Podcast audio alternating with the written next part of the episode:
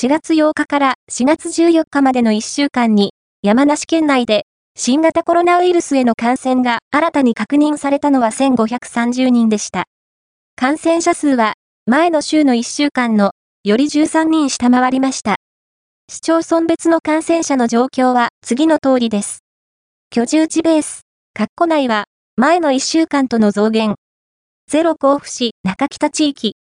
甲府市433人、マイナス32人。